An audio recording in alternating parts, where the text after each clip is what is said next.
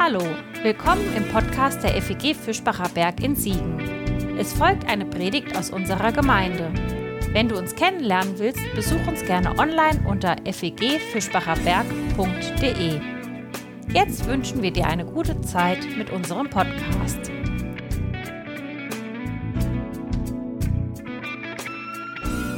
Christoph, soll ich das Mikrofon nehmen oder lieber die Handkeule? Passt das? Dann.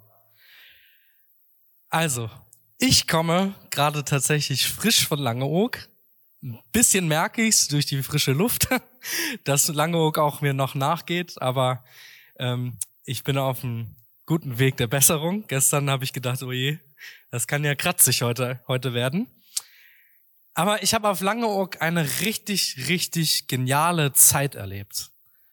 Ihr wisst ja, bei uns im Bund FEG knallt das mal hier und da. Bei dem Thema unter der Gürtellinie will ich gar nicht weiter ausführen. Und ich hatte so über die Jahre das Gefühl, irgendwie, ich komme nicht in diese Gemeinschaft rein. Ich habe irgendwie überhaupt gar keinen Antrieb, gar keine Motivation, das irgendwie zu erleben mit den ganzen anderen Pastoren und Pastorinnen und Hauptamtlichen. Aber ich musste mich eines Besseren belehren lassen. Denn äh, dieses Jahr auf Langeoog war wirklich richtig gute Stimmung. Wir hatten eine so unglaublich intensive und gute Zeit miteinander und ich bin so dankbar, dass ihr als Gemeinde eine Woche auf euren Hauptamtlichen verzichtet, dass ihr da rein investiert und das ist mir an dieser Stelle einfach mal unglaublich wichtig, als erstes voranzustellen. Vielen, vielen Dank, liebe Gemeinde, dass ich dahin fahren durfte und das erleben darf. Die Herbsttagung, die stand unter dem Titel Weiterbauen mit Hoffnung und Geschick. Und ich hatte das Gefühl, dass das irgendwie auch ziemlich gut zur Predigt passt. Weiterbauen mit Hoffnung und Geschick, das gelingt uns nur dann, wenn wir genau das tun. Wenn wir lebendig Gemeinde gestalten, leben mit Fokus. Und ich habe am Anfang die Predigt genannt, Leben mit Fokus und bin dann irgendwie bisschen gestolpert und ins Hadern mit diesem Titel gekommen und habe mir gedacht, eigentlich müsste es heißen, Leben mit Christus, mit Jesus im Fokus. Ich will ähm, noch vor der Predigt kurz beten und dann mit euch einsteigen in die Gedanken, die ich mir gemacht habe. Jesus, ich danke dir, dass du uns in diesem Gottesdienst vor Augen stehst und dass du ein großartiger gütiger, barmherziger Gott bist, der Menschen sieht und einigt, dass du in aller Vielfältigkeit uns zusammenstellst und wir erleben dürfen, dass wir eins werden in dir, obwohl wir so unterschiedlich sind, obwohl wir so unterschiedlich denken. Und Jesus, ich danke dir für diese Gemeinschaft, die wir im Bund FEG pflegen dürfen. Ich danke dir, dass manche Themen sich auch beruhigt haben, dass manches sich befriedigt hat und wir einfach erleben durften, du bist derjenige, auf den wir uns konzentrieren. Du bringst uns nämlich die Hoffnung, die wir brauchen. Und du schenkst uns durch deinen Heiligen Geist das Geschick, Gemeinde zu bauen, lebendig zu gestalten und Leben mit dir, ja, in Liebe und in Freude miteinander zu leben. Ich danke dir, Jesus, dass du unser Gott bist. Amen. Ich nehme mal an, ähm, dass so ziemlich jeder das kennt. Da ploppt auf einmal diese Nachricht auf. Und der Christoph ist schon hart getriggert, diese Eins, die an dem WhatsApp-Zeichen steht, nachzuprüfen, ob ich ihm auch wirklich geschrieben habe. habe ich nicht. habe ich vergessen. Ähm, aber jeder von euch kennt das doch irgendwie. Man macht das Smartphone auf und spätestens dann, wenn man den Sperrbildschirm hochschiebt, da kriegt man die tausend Nachrichten. Ja, wer von euch kennt das? Wer von euch ähm, kennt das, dass man innerlich irgendwie so sich fast gezwungen fühlt, dass spätestens, wenn die Nachrichten so gegen zehn gehen oder auf unterschiedliche Apps sich verteilen. Hier eine E-Mail, da eine SMS, da eine WhatsApp, da was bei Instagram, da auf Facebook hat wieder was in, äh, jemand was in der neuen äh, Gruppe gepostet und hey, die FEG hat auch einen Newsletter rumgeschickt und die neue Predigt hochgeladen. Wer von euch ist spätestens dann dabei, irgendwie alles abzuarbeiten? Wer von euch schafft das nicht, das einfach stehen und liegen zu lassen? Also ich melde mich auf jeden Fall schon mal. Also ich weiß nicht, ob ihr das schon mal erlebt habt, aber spätestens dann, wenn da irgendwie eine 74 steht, ist man, ist man hart getriggert, dann doch irgendwie mal nachzuschauen. Richtig? Und wenn man dann nachschaut, ist es häufig irgendwie enttäuschend. Manchmal. Nicht immer, aber manchmal schon. Er hat die Schwester, ja, das Video läuft nicht. Aber es ist nicht schlimm. Man sieht schon ein bisschen, worum es geht. Katzenvideos.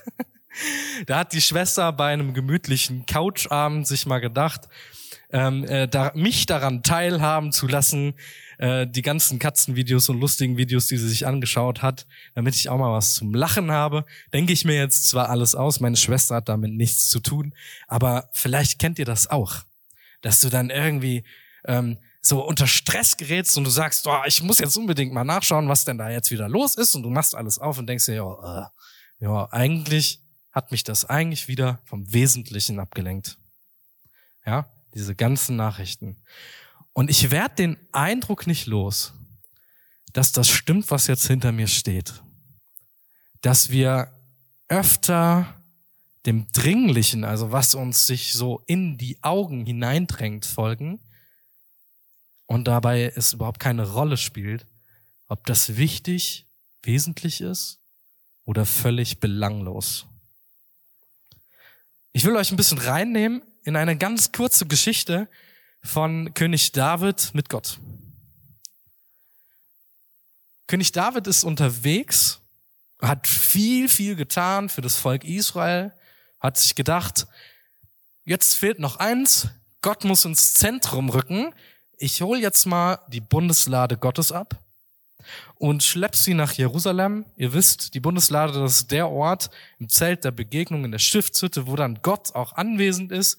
Ich hole Gott mal ins Zentrum unseres Volkes hinein, denn die steht schon lange irgendwie im Abseits. Auch wenn David sein ganzes Leben lang merkt, Gott ist irgendwie mit unterwegs und segnet, hat er jetzt das Gefühl, da fehlt etwas in unserer Hauptstadt, in Jerusalem. Er holt also die Lade ab, und dann meldet sich sein Auge. Hallo, ich habe eine WhatsApp für dich. Sein Auge sieht diese Bundeslade da stehen und er schaut sich um und sieht auch, wie er in einem hübschen Haus steht. Alles schön bequem eingerichtet, Smart Home ist am Start. Und er sieht, wie Gott da im Matsch, im Regen, im Zelt irgendwie haust und er im Palast.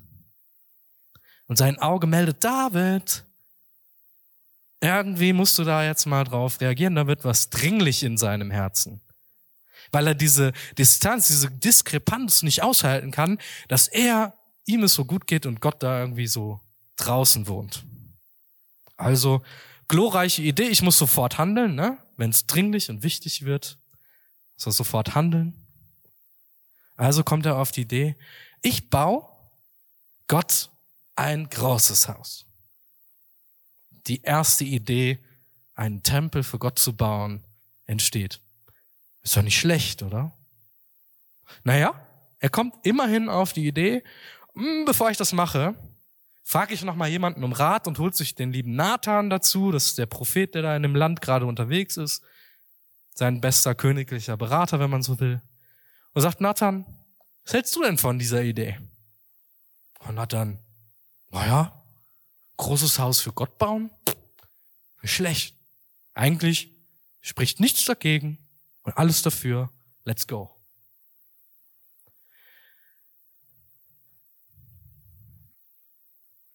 Wenn dein Haus und dein Königtum sollen beständig sein in Ewigkeit vor dir und dein Thron von Ewigkeit bestehen.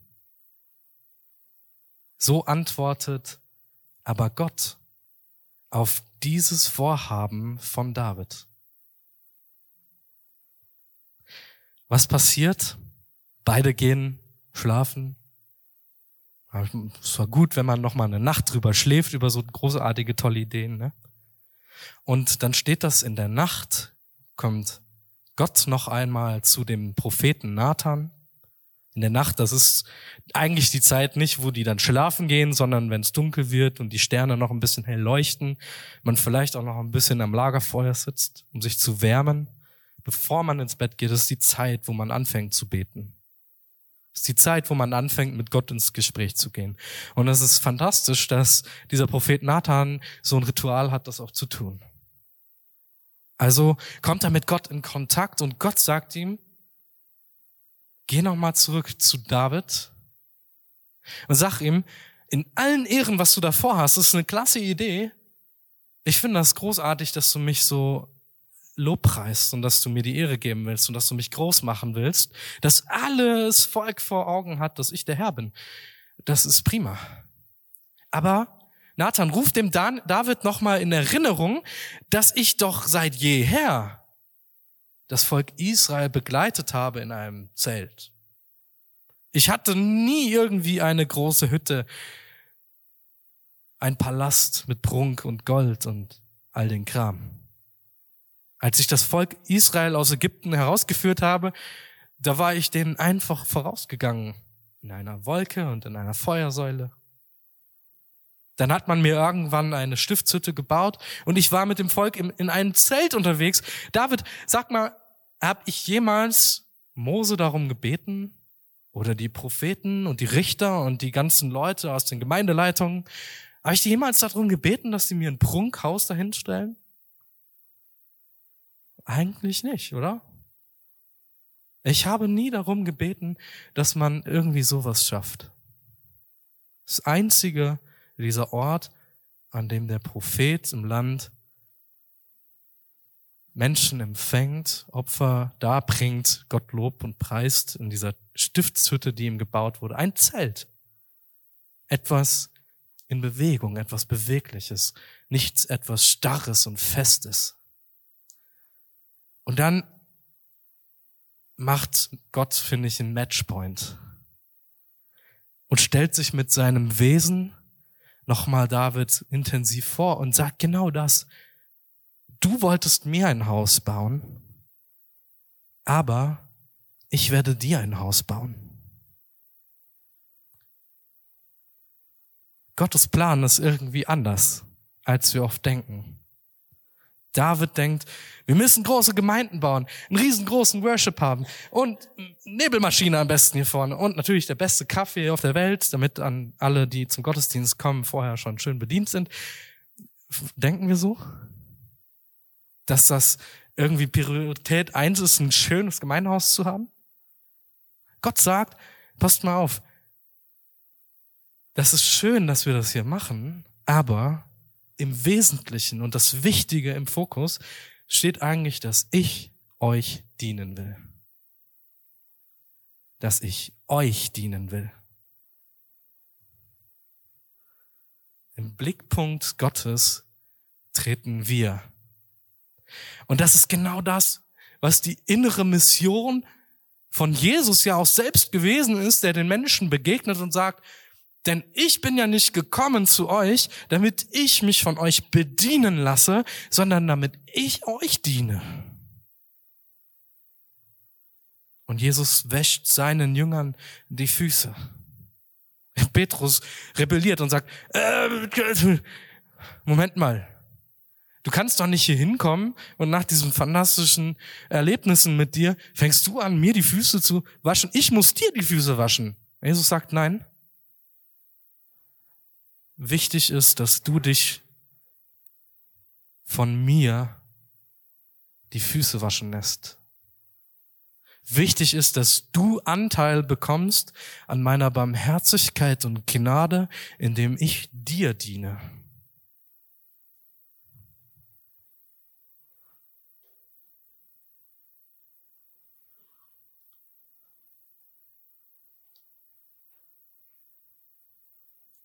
Ein bisschen scrollen. David will Gott ein Haus bauen. Wir als Gemeinde wollen in, dieser, in diesem Gemeindehaus einen schönen Gottesdienst für Gott gestalten, unser Bestes geben. Aber das Wichtige und das Wesentliche dürfen wir dabei nicht aus den Augen verlieren, dass Gott uns dienen will. Dass Gott Menschen in den Blick nimmt, um die es geht in seinem Reich. Dass Gott einen Plan hat, den Menschen zu begegnen mit Liebe und Gnade und Güte und Barmherzigkeit, denen er über den Weg läuft. Und wenn wir Gemeinde Gottes sein wollen, dann gibt es ja dieses geschwungene Wort Nachfolge. Und Nachfolge bedeutet nichts anderes, als genau das zu tun. Nachfolge bedeutet nicht irgendwie das genau richtige Bibelwissen zu haben. Wer hat das schon? Sondern Nachfolge bedeutet in, im Fokus Menschen zu haben, denen wir als Gemeinde dienen wollen. Wir haben ja darüber nachgedacht in den letzten Gottesdiensten auch. Mit den Seligpreis, mit der Einführung in die Seligpreisung, mit den beiden Bildern von Salz und Licht. Wenn wir lebendig Gemeinde gestalten wollen, mit Jesus Christus im Zentrum und im Fokus, bedeutet das, dass wir hingehen und Menschen dienen. Jetzt will ich nochmal dieses Prinzip von Eisenhower aufgreifen. Du kannst auch das andere Bild von Andrea gerne anmachen, wenn du möchtest. Es ist vielleicht ein bisschen größer. Ich habe den Eindruck, dass das, was Jesus von uns will, das lebendig Leben mit Jesus im Fokus, eigentlich immer bedeutet, dass wir uns in dem Kästchen unten rechts befinden. Es ist top wichtig, aber niemals dringend. Es ist top wichtig, aber niemals irgendwie dringend.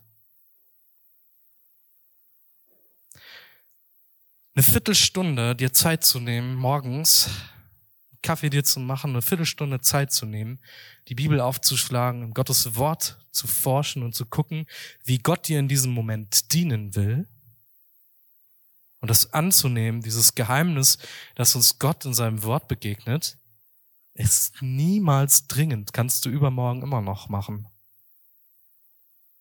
Dein Leben, dein Alltag gestaltet sich auch einfach weiter, es ist gar kein Problem. Es ist eigentlich nicht dringend, dass du das erledigst. Aber ich glaube, für dein geistiges Leben ist das top wichtig dass du mit Gott unterwegs bist und auch in, de, in seinem Wort irgendwie ein bisschen forscht und deine Fragen an Gott richtest. Vielleicht auch Antworten bekommst. Dass du mit deinen Brüdern und Geschwistern hier im Gottesdienst oder wo du dich auch immer triffst, vielleicht auch beim Stammtisch, darüber redest und nicht über irgendwelche Dinge, die so im Alltag passieren. Ach, habe ich wieder ein neues schönes Katzenvideo gesehen, ach wie toll. Sondern vielleicht um das, was im Leben wirklich wichtig wird. Familie, Kinder, Erziehung, Krankheit. Und dann kommt ja dieses Gebet auch irgendwie noch dazwischen. Ich sag dir, mit Gott über diese Dinge zu sprechen und im Gebet auch das alles abzugeben, ist niemals dringend. Es sei denn, du bist gerade ganz tief im Dreck. Das ist ja ein Phänomen, ne? dass wir oft dann anfangen, krass zu beten und krasse Gebetszeiten zu haben, wenn wir tief im Dreck sind, keine Worte mehr haben und nur noch schreien könnten, Jesus!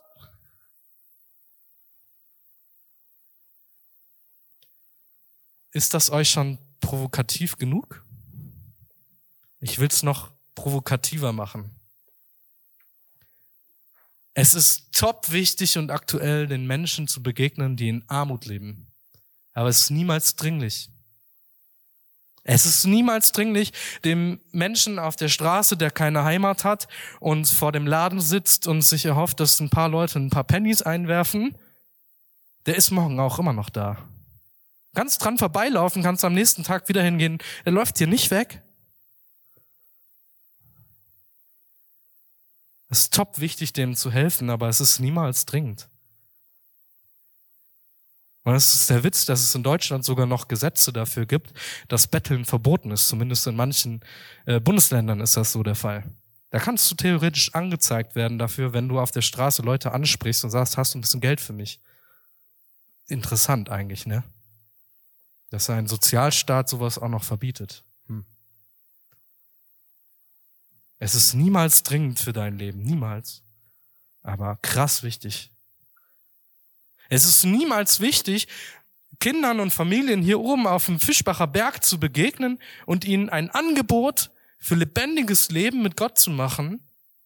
Es ist niemals dringend, irgendwie was zu kreieren und zu schaffen, wo wir den Menschen, die vielleicht das ein oder andere Mal sich über die Woche schleppen, gerade jetzt, wo die Inflationszeit ist, mal ein bisschen was hier aufzubauen und zu sagen, hey, komm, wir essen zusammen Spaghetti Bollo, fertig. Es ist niemals dringend, das zu machen eine Speisung hier aufzubauen.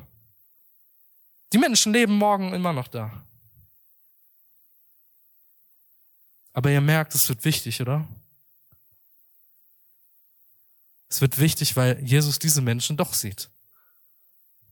Auch wenn wir die vielleicht gerade nicht vordringlich vor Augen haben.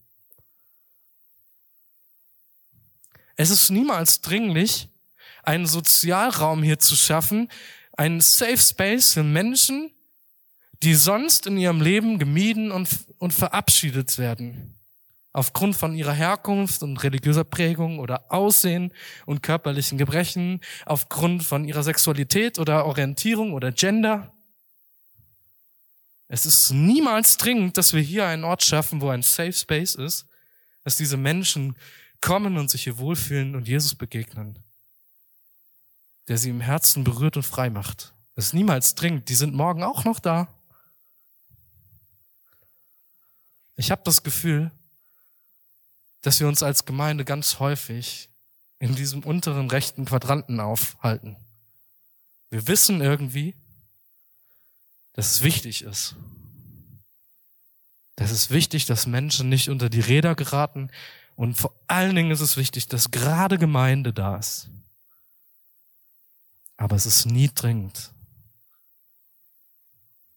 Und vielleicht ist das genau deswegen so wichtig, Jesus Christus in den Fokus zu nehmen und sich anzuschließen, was er sich vorstellt, wie er sich denkt, wie wir Gemeinde bauen, zu diesen Menschen zu gehen und zu dienen, so wie er uns auch dient.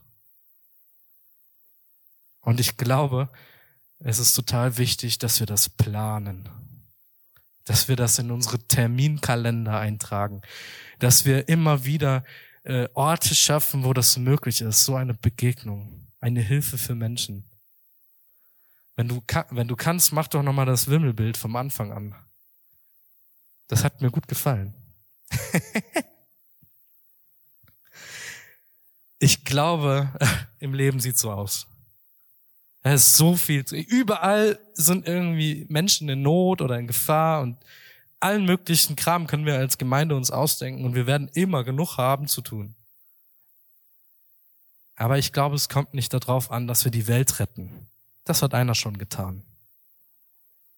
Aber wenn wir ein paar Dinge machen, wenn wir an einzelnen Stellen vorkommen, und wenn es nur am Freitag, ich mache nochmal Werbung, wenn es nur am Freitag bedeutet, sich mit mir dahin zu stellen, Tische schön aufzustellen, Plätzchen, Kakao, ein bisschen Punsch, den Kindern zu begegnen und ihnen einfach eine schöne Zeit zu wünschen. Sie zu Herzen und zu sagen, hey, wir, wir haben euch einfach lieb. Darum machen wir das. Wir machen das nicht, um uns hier zur Schau zu stellen. Wir machen das nicht, weil wir so eine geile, tolle Gemeinde sind, sondern wir machen das einfach, weil wir euch lieben. Also spätestens jetzt trägst du dir in deinen Kalender ein Freitag, 16.30 Uhr.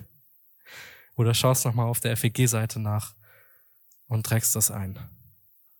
Ich lade dich ein, dir mit mir gemeinsam Gedanken zu machen, wo wir Menschen dienen können.